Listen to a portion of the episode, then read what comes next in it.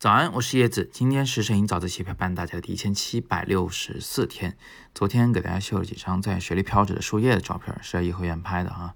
那今天我们继续来谈这个水中的树叶的事儿。今天换个角度来讲，不知道大家还记不记得，就昨天给大家秀的最后一张照片呢，是一张有疏密关系的照片啊。左下角是密，右上角是疏。左下角的那个水面啊，是反射着天空光的，而右上角的水面呢是没有反射天光的，是对面那个树的倒影是黑色的。我当时说这里面隐藏着一个对角线的构图，跟树叶的疏密关系刚好能够呼应得上。呃，但是这里面还藏着一些细节没讲啊，昨天没时间了，今天呢就给大家继续往下讲。这个拍水面上的东西啊，注意它的那个导影是非常非常重要的。嗯，因为有导影和没导影呢，你得到是完全不同的画面。呃，导影的形态不一样，你得到的也是完全不一样的画面。我们在拍水里的东西的时候，除了关注我要拍的那个事物本身，可能是会花更多的时间在琢磨这个导影的事儿。我到底从哪个角度拍，这个导影会相对好看一点啊，合适一点。那具体而言，这些导影到底会有什么样的负面或正面的效果？我们应该怎么利用它呢？我单举几个例子啊。不过以下这几张照片呢，刚好是昨天发的那几张水里的树叶的照片的前一天拍摄的。怎么看出来是前一天拍摄的？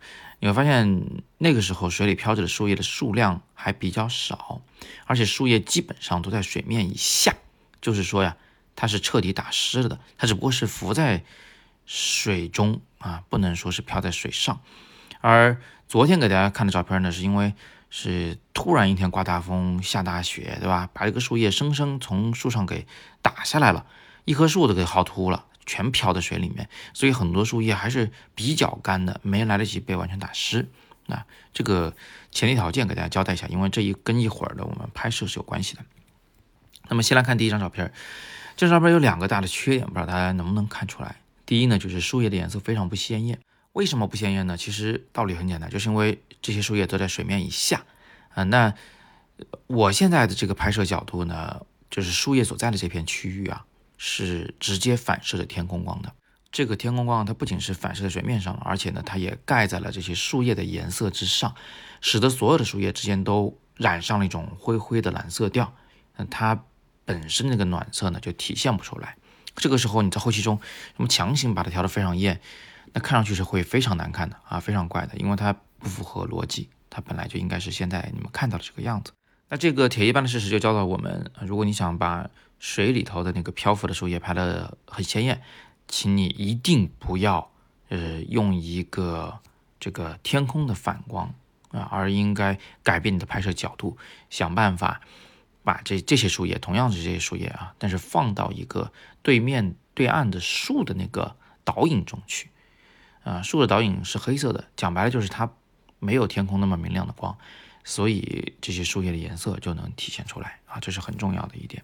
那是当然，这张照片还有第二个缺点，就是右上角的那些树杈子实在是太难看了。所以对面的树的那个呃导引啊，也不是能瞎用的。你最好得用，比如像松树这样又饱满又不会落叶的又深的这种树，不要用那种突出杈子，除非那个树的树杈子是非常的粗壮有力，线条干净利索，不是像这种。毛毛躁躁的啊，不然的话，整个画面的一个情绪就变得毛毛躁躁的了，啊，没有那么湿润和浪漫。那么接下来我们再来看第二张照片，第二张照片呢，终于是躲开了那个远处的树的倒影，呃，这个树叶本身不是很精彩，这个倒是没什么关系了，因为这张照片主要还不是为了拍树叶，那而是为了拍那两个残荷以及残荷在水中的倒影，它像那个铁丝一样的。那非常硬朗的那种线条啊，是现在很多人都喜欢拍的，对吧？那么既然这张照片的主角已经不是树叶，而是那个残荷了，那我就必须要用带有天空反光的那一片水面，或者是说我必须要站在一个能让水面充分反射天空光的水面来做背景啊，得从这个角度拍啊。刚才说不能用这个角度拍，现在是非得要用这个角度拍，因为只有这样，那个残荷的深色的线条。和它在水中的深色的倒影才能够非常清晰的被显示出来，上下才能对称起来。如果没有这个水里的天空的反光啊，或者说是反光是对面的树的倒影，那么这个线条是肯定对称不起来了。好，那接下来我们再看第三张照片。这张照片跟昨天的最后一张照片刚好相反，是吧？左下角是深色为主，右上角是这个反射天空光的。为什么会相反呢？因为昨天最后一张是冲着河对岸的方向拍的，所以树的投影在上面啊。但是这一张呢是垂直往下拍的，往我脚边拍的，所以树的投影呢就在我这一侧啊，在下就构图的下方。那么这张照片呃，就是有两点想跟大家展示。第一个呢是，你看左下角的那些处于那个大树的倒影下的那些树叶的颜色是不是很鲜艳了呀？跟今天第一张那个反面案例刚好相反，是不是？所以这又再次证明了那个问题：想要树叶鲜艳起来，找一个这个深色的倒影来做背景来衬托，啊，不要让树叶那个位置的水面反射天空光。但是这张照片的第二个特别想告诉大家的原理呢，是很多人喜欢拍这种水里的水花。但是呢，即便你是投个石子儿下去，这个水花它有时候也拍不出来。为什么拍不出来？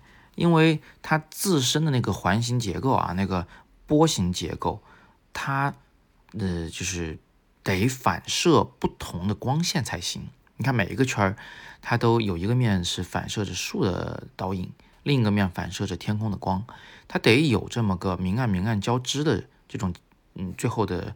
呃，亮度的差异才能够显示出它是个波形啊，是有立体感的。所以呢，你如果想拍出这样的画面，你就得首先把相机镜头朝向一个明与暗的那个导影的边界处。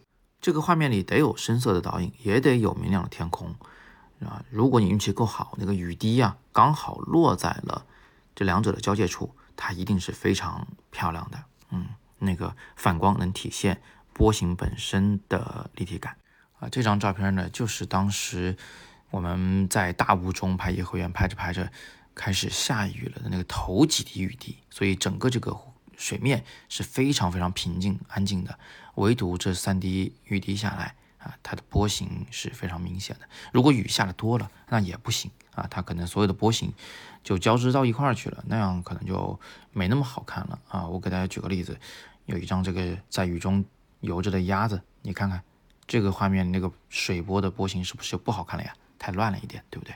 好，那今天我们就分享这么多，别忘了你可以关注我的抖音账号，就叫叶子玩摄影啊，子是木字旁辛苦的辛，找到我，然后每天可以跟着我一起在那儿用视频的方式学摄影，也是不错的。今天是摄影早自习陪伴大家的第一千七百六十四天，我是叶子，每天早上六点半，微信公众号和喜马拉雅。摄影早自习栏目不见不散。